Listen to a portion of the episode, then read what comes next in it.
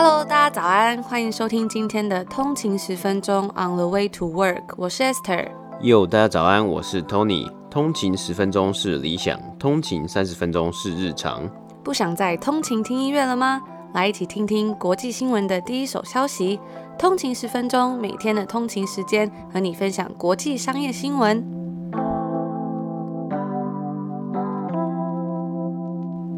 家早安，今天是礼拜四了。大家早安，欢迎回到通勤十分钟。只要再撑一天，就可以到周末了。算两天吧，今天是礼拜四早上，哦、对对对，所以是礼拜四，然后礼拜五。但就觉得已经到礼拜四了，再撑下去，再一下子。对，加油 加油！每天都在倒数，我们就一开节目一开始陪大家开启新的一天，顺便倒数一下，还有距离周末几天。对。好，那节目的一开始呢，我们要来跟大家分享一个小小的讯息，就是我们有收到在 Apple Podcast 的 review 上面，嗯、哇，我们昨天看到了一则讯息，我们真的是非常感动，真的很感动。就是有一位通勤族的朋友呢，打了一篇很长的鼓励信给我们，嗯、然后他说是这是一封信，鼓励信这样，嗯、那就稍稍念一下，他就说，嗯，他从写说高中的时候搭火车无聊的通勤时光，那有 M P 三播放器陪他撑过每一天。到刚出社会啊，等等的，转乘火车、搭机车，然后后来工作几年呢？他终于开始开车上班了，等等的，中呃，他还是在通勤时间快速的一心多用啊，这样子。然后他就说，通勤时间是无聊但好的讯息，可以让你在乏味的起头中获得期待感。哇，我觉得每位通勤族真的都很厉害，文笔都比我们好多了。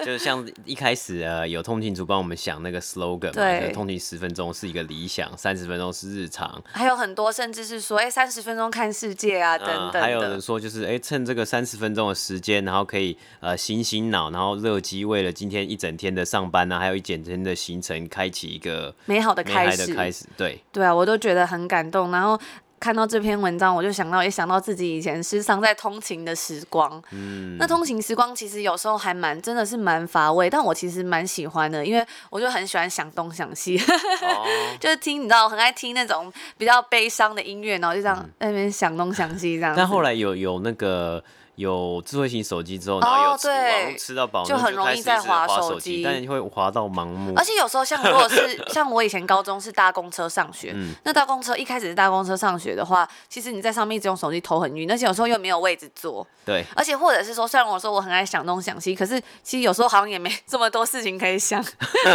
就想完了，你知道吗？就因为通勤时间也不是白日梦，就是你知道胡思乱想啊。有时候想就是通勤时间实在是太长了，那没东西好想怎么办？对，就音乐也是音乐会听到不知道听什么啊，对啊，所以我就觉得说，哎，现在有一个 podcast 这样给大家资讯啊，然后可以选择自己想要听的内容，我觉得都是一个算是一个很棒的东西。对啊。那就是希望我们可以在每天早上就花这一点点时间陪伴大家上上班啊，或是上课，或是去啊、呃、你想去的地方。也希望就是在这短短的大概可能三到四十分钟之内，我们可以陪着大家一起练习，就是呃培养自己的观点，然后然后一起来看这些国际的商业新闻啊，然后我们一起成长，一起学习。对，那也很谢谢这位听众朋友呢，他有说，哎，呃，有一些很棒的布洛克，他们会在 PayPal 的连接里面。就是可以算是怎么讲，给一个赞助吗？嗯、对，那我们也是觉得哎、欸、很感动，说鼓励这样。对，谢谢有帮我们就是着想，嗯、想到这个方法。那我，我觉得不止这个这位听众，我觉得有很多通勤族都的就是都有来讯啊，或是都有写写分享他们的观点，然后说哎、欸、我们可以怎么做啊，或者是给我们很多建议，我觉得都很棒。对啊，就是很很为我们着想，然后我们有在我们的 Instagram。账号上面发问，所以如果我们放这样的连接，大家觉得怎么样？因为我们也是不希望造成通勤族的麻烦或困扰，嗯、然后就有收到通勤族呃的私讯说，他个人呢是比较习惯买爆业配商品，对，这也是一个我们觉得也算是一个很棒的方法。那如果大家对我们的节目有兴趣呢，我们也呃喜欢我们的内容，想要支持我们的话，也欢迎公司或厂商来我们节目下广告。那，那我们也会去找说，哎，如果有特真的通勤族觉得说，哎，有一些商品是对适合大家。家的，我们也尽量去找找看，那有没有好的呃产品推推荐给大家，或者是大家如果有想要找什么样的东西，也可以跟我们说，我们也可以尽力去找找看。嗯，那像上次呃上礼拜的抽奖活动啊，我觉得就是跟大家互动真的是蛮开心的。那有一个观众呃有一个听众说，呃可不可以整理？投票出来，就是有点像是表决出来的结果嘛。那我们之后也会发一篇贴文在我们的 IG 上面。那顺便就广告一下我们 IG on 的一个一个底线 Way to Work，我们在上面会 po 一些快讯啊，还有跟大家分享一些生活的一些小事。那我们也在 IG 上面 po 说，哎、欸，第一季的前三名大家喜欢的集数是什么？第二季的是什么？然后给大家做参考，大家可以回去听。对，那我们之前其实也有整理一个第一季所有的节目分类，在一个精选动态上面。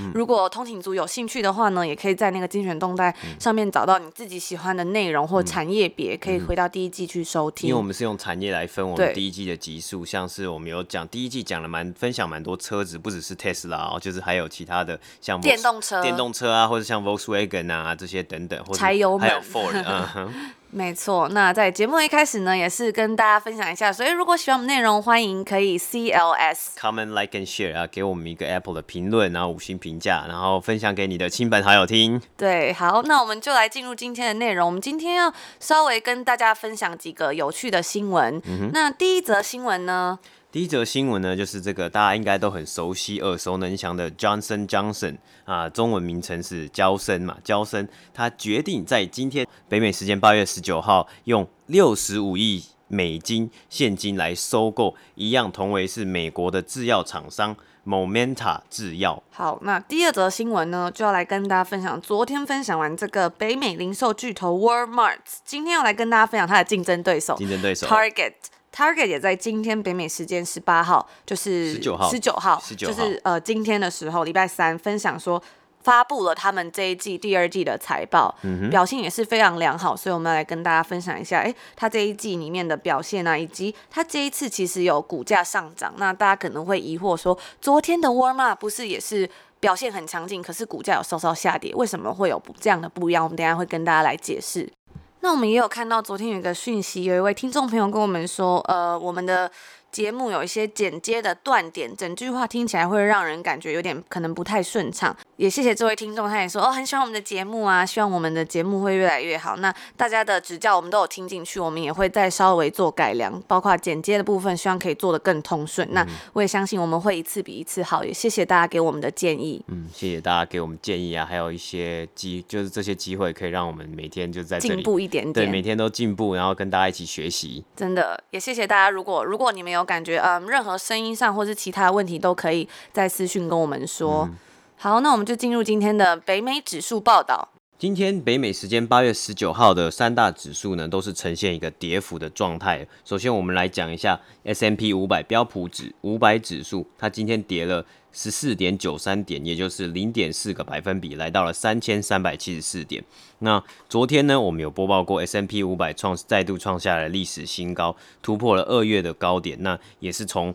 牛市到熊市，再转到牛市，这个一个非常厉害的 V V 型啊 V 型转，经过只经过了一百二十六天的交易日，非常非常的厉害，而且非常应该算是很特别的一个现象啊。道琼工业指数呢是下跌了八十五点，也就是零点三个百分比，来到两万七千六百九十二点，而纳斯达克指数呢也下跌了六十四点。是零点六个百分比，来到了一万一千一百四十六点。那今天其实，在稍早北美时间星期三的稍早呢，美国联准会有发布了他们上次七月底会议的一个记录。那在会议的记录里面也有谈到，自从三月以来，三月底的时候，美国联准会做了一个呃降息的动作，将这个利率呢已经是调降为。几乎是零的这个零利率的状态，他们要再决定说，哦，是不是未来还要有更多的动作？根据这个这个利率的方面，不过他们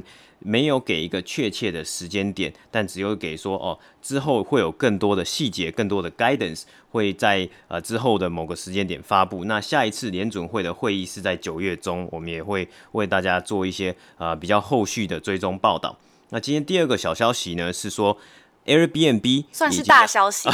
大消息。Airbnb 已经证实，就是他亲口，他们这官方是有宣布说，他已经向美国的 SEC 申请要来 IPO，已经递交文件了，已经要做，要准备来公开上市募股这个动作。对，那其实我们在 EP 六的时候有跟大家讲到说，他们正在秘密进行这个 IPO 的动作嘛。嗯，如果大家还没有收听的话呢，也欢迎回到 EP 六可以收听。我们有解释说，为什么他在现在这么严峻的情况下，包括旅游业啊，以及他这次损失惨重等等的疑虑，或者是像他之前有一些名誉的问题嘛，safety 啊，还有一些呃犯罪问题，嗯、为什么他选择在这个时候他要做 IPO 呢？我们也都有在 E EP 六的时候跟大家分享，大家可以回去收听。今天第一则新闻呢，我们要来讲这个美国的制药龙头啊，娇生 Johnson Johnson 于北美时间八月十九号早上，他宣布了，他要用六十五亿现金收购另一个美国的制药厂 Momenta Pharmaceuticals。这个交易呢，将会给这个 Johnson Johnson 旗下的制药分部 Johnson Pharmaceutical Unit 增添助力啊，因为它将有助于研发一系列治疗自体免疫性疾病 AID 的新药物，因为 Momenta Pharmaceutical 正是致力于研究这类似的药物的一个公司啊。那我们来讲一下这个交易的这次交易的内容。这次的交易的内容呢，是 Johnson Johnson 呢，以即将要以每股五十二点五零元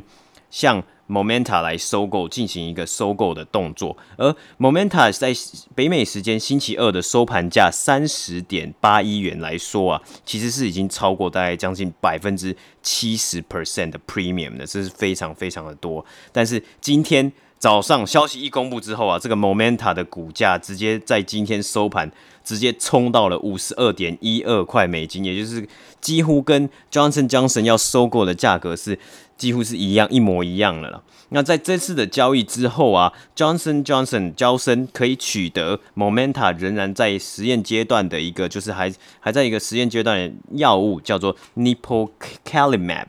分析师预估啊，这这一类新型的这个，它算是自体免疫。Autoimmune 的药物呢，可能会在二零三零年的美国市场啊，产生两百到两百五十亿的销售额。那现在也有很多，不只是这个 Momenta 这家公司，也有很多的呃公司在想要来做，在在研发类似的药物。而这个药交易啊，也可以帮助交交生在发展这些像是免疫媒介疾病 （Immune-mediated disease） 的药物的这场竞赛之中。巴德头筹，因为我们知道啊，其实在这个制药的这个规范里面呢、你先那些药厂谁先发明出，或是谁先通过，谁先能够拿到一些许可可以上市认证，呃，它就有可以有可能会取得比较多的 market share。那这个就算是有点像是跟时间呐、啊，还有跟这个竞争者一起来赛跑。那另外一个关于交生的新闻呢，就是在昨天。巴西的政府已经批准交生在最对于 COVID-19，也就是这个新冠肺炎的疫苗啊，这最终试验，它将要对。七千个人哦，七千个人进行这个测试。这个这个测试呢，也是由 Johnson Johnson 旗下的这个 Janssen 杨森药厂来做一个疫苗的试验。那虽然在这一次最近一次的 Johnson Johnson 的财报里面，他们的销售额有稍微的下降，因为当然是因为疫情的影响。不过，如果他们能够成功的去推出这个 COVID-19 的疫苗的话呢，可能对他们来未来来说还是有助一一定是一个一大助力啊。今天 Johnson Johnson 的股票收盘也是有稍微小小的涨一点点，代表说，呃，投资人各界可能都蛮看好，说他来收购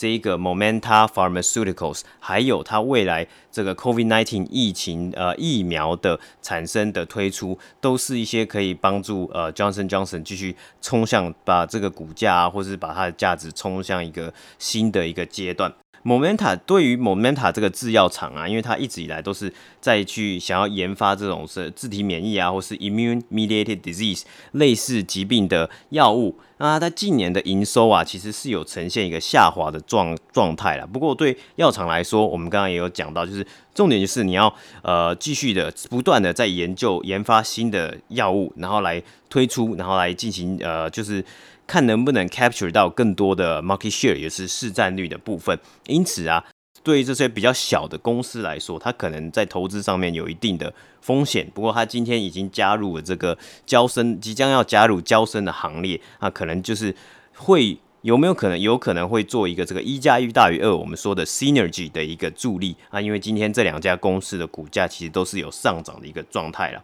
不过最后呢，还是要提一下，因为今天其实这个上涨的情况啊，还蛮。就是还上涨的还蛮激烈的，所以有部分的单位啊，已经开始在质疑，甚至有部分单位来在在质疑说，这个这这一笔交易有没有可能有一个内线交易的情况？那这个东西还是在在 investigation，还是在侦查中。如果后续有呃后续的报道啊，我们也会为大家追踪，然后再跟大家分享。好，那接下来就进入我们的第二则新闻，就是 Target 的第二季财报。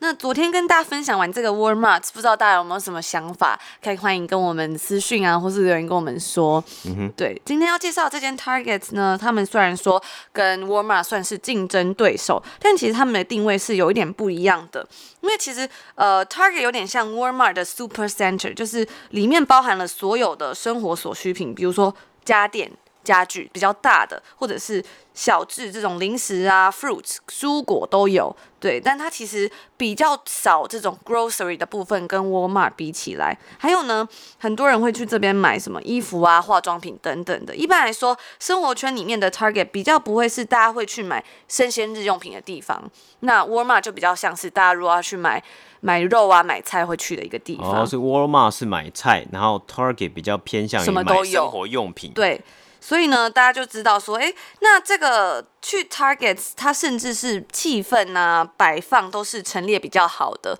大家去的时候，有时候不一定会是真的是去想要采买东西，他可能会是想要去逛一下，买一杯星巴克啊等等的，哦，稍微去逛街的一个感觉。对，就像我们昨天跟大家分享到这个 Canadian Tire 跟 Home Depot 嘛，uh. 那其实大家是不会去那边逛街，但是大家会去 IKEA 逛街。哦、大家会去想要去 IKEA 体验一下，看一下它的摆设什么的。嗯、因为 IKEA 蛮厉害的，我后来就是在想，就是 IKEA 它每次进去不是有一个很像迷宫的东西，就是你要走很多，然后它就有分区块，然后这这一这里是厨房区，然后后面是什么灯灯的区域啊，照明的区域，然后在后面是毛毯区，然后你要一个一个穿越，然后你累了，你还可以吃一个 IKEA 的肉球，这都是他们的一些呃手法，就是让策略。策略算是一个让你留下来，好好的逛这些家具。不过像是你我们昨天说的 Home Depot 啊，还有 Canadian Tire，它可能就是它东西都摆在那边，然后你要自己去找，而且甚至它会摆到两层楼高。对，那你要你要有需求，你才会真的进去。你没有需求，你可能就不会进去。因为它也不是一个很摆放陈列很厉害的地方，所以有时候你会觉得去逛完一圈觉得好累哦。真的真的就不会像哦去 IKEA 还可以这样看一下东西啊，吃个肉丸啊，然后这样休息一下。对，所以。跟沃尔玛相比呢，Target 其实它的生鲜食品是比较少，而且它的价格也比沃尔玛还要高。但是它的卖场气氛跟陈列较佳，自营产品的种类也很多。他们有他们自己的 Private Label 嘛。其实还有另外一个差别，就是 Walmart 他们的定位跟 Target 一样，虽然都是主打低价，但是 Walmart 的。他们是要给大家最省最多钱的一个地方。嗯、那 Target 呢？它的定位就是比较稍稍的有一点不一样。比如说，像 Target 他们自己的东西，他们定位是说，虽然我们没有卖这么多，这么薄利多销，但是他们其实他们的 profit margin 是比较高的。嗯、就是说有两种方法嘛，一种就是，哎，我卖超多东西，就是我我薄利多销。那因为我们知道，像 Walmart，它如果它的它的价格很低的话，那它的那个利润啊，其实不会高到哪里去。对，所以它就是它目标就是我要冲我的 sales，我要冲我的销售额或是我的销售量。Target 的话呢，另外另应该说另外一种方法就是，我要把我的利润，我要把我的这个 margin 拉高，那就是我成本要降低，那我或是我单价要抬高。怎么样单价抬高？我可能要呃有更多的价值，给消费者更多的价值，我才能把我的单价抬高啊，或是说我的成本要再压低一点，我的这个整体的 margin 就会高起来。所以 Target 整体他们的定位市场定位是比较偏向高级的折扣零售店，嗯，但是 Walmart 的定位就是我要帮顾客省每一分钱。所以我的价格就是我要低低低，对，所以就是我觉得在这边跟台湾一样，每一家超市他们都有自己的定位，嗯，他要打不一样的客人，你有不一样的需求，你就去不一样的地方，比如说你要找比较。高品质的产品，你可能就会想要去 Whole Foods。对，就是一些比较什么新鲜的啊，比较呃比较特别或是比较健康的东西，健康有机的，你会想要去什么 Whole Foods，或像温哥华这里还有一家叫做 Urban Fair 哦，你听起来就是哦很 urban，就是很，很像微风超市。对，类似微风超市啊，就有一些异国水果等等的。对，那这个 Target 它在北美时间的周三，也就是今天发布了它的第二季财报，它实体店面的销售成长了大概十点九 percent，线上销售则是大幅成长了一百九十五 percent，将近翻了三倍。哦，很多哎。这也是 Target 成立以来史上最强劲的一次成长，算是一个里程碑，它的历史性的里程碑。就跟昨天的 Home Depot 一样，就是二十年以来这个财报是最最好的一季。对，那它第二季的财报也是表现的非常优异，在今天收盘为止，股价就上涨了十二点六五 percent。这时候大家可能就会想说，昨天讲的这个 Walmart 也是表现很强劲，为什么它的股价就？比较没有像他这样子成长，长这么凶，甚至还有稍稍的一点点下跌。嗯、对，那这跟昨天我们提到的 Walmart 一样，他们其实都是透过这种线上下单，然后在停车场取货这个服务来减少大家去购物的次数，然后。提高他每一次去买东西的呃买的价格，嗯，就是那种客单客单的那个金额嘛。对，那除了这个之外呢，Target 它还有一个服务是 Same Day Pickup 跟 Delivery，跟 Amazon 一样，就是你可以在线上下单，然后你直接去领，或者是他直接运送到你家的这个服务，也让它的线上销售为什么就可以翻这么多倍？对，然后补充一下，昨天跟大家讲到的这个 Walmart，其实它只翻了两倍，嗯，所以就有稍稍的感觉出来有一点，它的营收只翻了，只成长了两倍，没有像 Target 成长的这么凶猛。没错，那除此之外呢？Target 跟 Walmart 其实也有因为这个疫情，他们是有很大的受惠。为什么？因为他们其实都是算贩售这种必需品嘛。那在疫情之下，他店还是可以打开的。但是很多这种店呢、是必须要被迫关门，可能他没有卖食物，他没有卖 grocery 等等的东西，他们就没有这么幸运了。像是有一些 off price 的连锁店，呃。TJ Maxx、Home Goods，还有这个 Marshall 的母公司 TJX，就表示他们这一季的销售直接下滑了三十二个百分点，嗯，因为他这次的疫情几乎在大概三分之一季的时间都是要被迫关门的。而且呢，它的电商服务啊，其实也是有限的，没有像我们刚刚前面讲到这些公司这么厉害。比如说有 same day pickup delivery 啊等等的服务。它目前来说，它是已经 reopen，但是他又要面临另外一个更严重的问题是，是因为他现在有一些呃货品的问题嘛，就是 stock up，他可能会卖完了，嗯、那怎么办？因为他现在就是突然开门嘛，他没有已经关了这么久，嗯，对，等于说他第一个要想的是他的网一网店做的可能没有人家来来的厉害，或是完完整。对，那第二个他就要讲他你的 stock 就是他的 inventory，也就是存货的部分，就是它的整体的你的供应链，你要怎么样去补货？我要知道哪一个东西是卖完，我要赶快再补。那我要知道哪一个东西是我补可能补太多了，我不需要卖这些东西。那增加的这些呃。库存啊，其实它都是都会有成本的产生的。那你的成本继续叠叠加上去啊，你又卖不了东西，或是你你可能人也进不太进来，那的情况之下呢，你要怎么样去跟这些哦表现比较好的像 Walmart 啊，或是 Target 来比拼呢？对，所以真的会蛮辛苦。那它今天这个 TJX 的股价呢，也是下跌了大概五 percent。好，那我们就来跟大家介绍几个第二季的 Target 的财报关键数据。它这次呢，同店销售额是成长了二十四点三 percent，大幅高过于之前分析师 Street Street Account 所预期的七点六 percent。哇，大概是三倍嘛？嗯，对，那也是创了历史性的新高。包括它的食品啊、电子类产品、房屋用品等等的都有增长，甚至是服饰类的销售也有反弹了。就是这个在疫情一开始比较销售不佳的品项。那 Target 的购物流量呢，在第二季是有算有大幅增加，主要有五个产品类别，包括我们刚刚讲的是电子产品的销售是最强劲的，成长率达到了七十 percent。就像我们昨天讲，大家可能。有领到一些补助金啊，或什么就会去买电视之类的，买什么家电啊，对。就想要帮自己的家具就是提升一下，嗯、但我们我们后来有有观察到有一个很特别的点，因为像是如果真的你如果真的都 work from home 的话，大概你就是一天在家里的时间会很长，会很长很长。你平均可能一天出去走走个一个小时，那你剩下二十三个小时都待在家里。那你要在家里，你要怎么样营造一个好的买一个好的椅子啊，啊你要买一个好的氛围啊，或者我有听到很多人他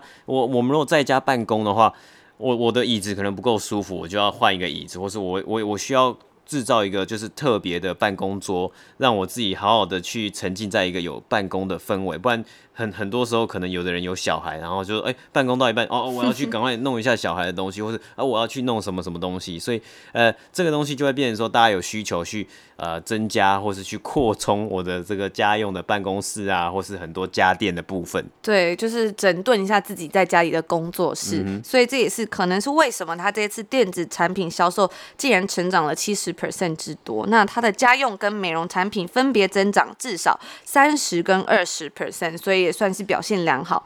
Target 的 CEO Brian Cornell 一呃，他就有表示说，依照目前的情况，他们各项销售算是都是表现的很好的。分析师也有预估说，这家在这个 Target Space 在 Minneapolis 的零售店呢，他在从今年开始啊，他已经抢走其他竞争对手，大概是五十亿美金的销售。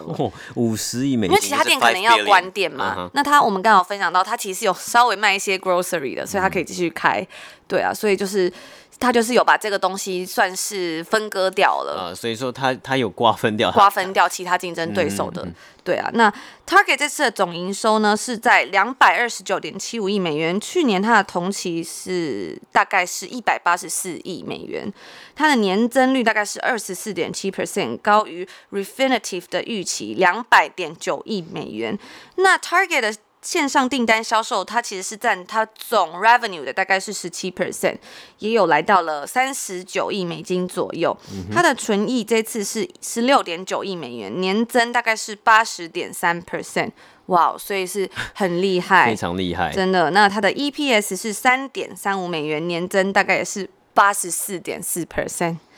哇，非常厉害，非常厉害。那为什么还有一个是我们要补充的呢？就是说。它的这个，因为最近有这个 stimulus checks 振兴券，还有其他的失业补助，这其实跟昨天 Walmart 一样，也是造成它为什么这次表现这么亮丽的原因之一。那另外一个呢，很值得特别注意的就是说，因为现在这些刺激经济的措施，还有失业补助的影响，其实已经慢慢消退了。但是 Target 的整体销售还是有在缓慢成长，所以呢，也算是一个还蛮怎么讲，还蛮正面的表现吧。嗯嗯。但是这个东西就是也一样，还是要就是长期的观察，我们才可以看到它的这个整体的趋势。包括我们一直在讲这个 back to school 这个开学季的 shopping 啊，到底会不会带来很多的注意啊？还是说可能它是拖垮？就是哦，因为大家都不 back to school 了，那呃 Target 可能或每家店一定都会推出哦 back to school 啊，我特别的什么销售啊，特别的 sales。对，那 Target 也有针对这一部分，他们就是把他们的 Back to School 这一个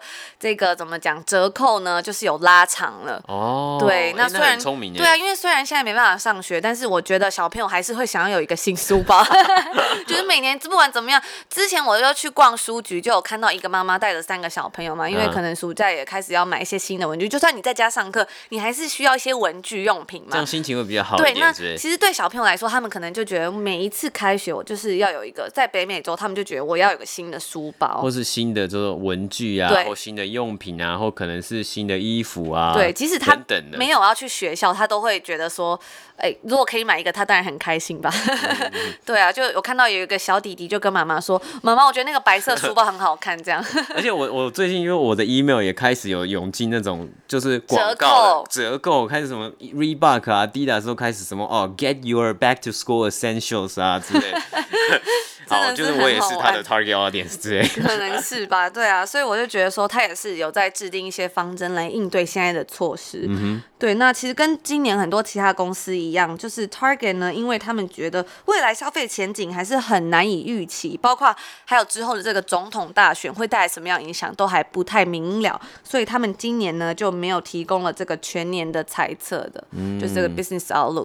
好，那这就是我们今天要为大家分享的两则快讯新闻，也希望大家听的还喜欢，然后就祝福大家有一个美好一天，美好的开始。嗯，那如果喜欢的话呢，记得帮我们 C O S comment like and share，啊，也可以来追踪我们的 IG 呃专业 on 了一个底线 way to work。对，我们都会在那边跟大家分享最新的讯息，还有跟大家聊天。嗯、那我们就明天同一时间再见，拜拜。拜拜。